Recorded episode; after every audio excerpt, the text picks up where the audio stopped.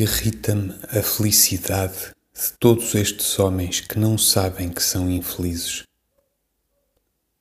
A sua vida humana é cheia de tudo quanto constituiria uma série de angústias para uma sensibilidade verdadeira.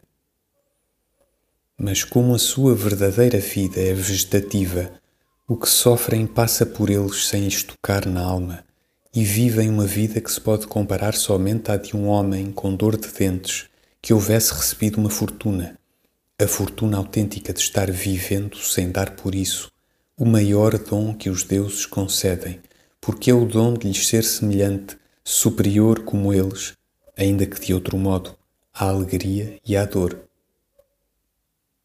Por isto, contudo, os amo a todos.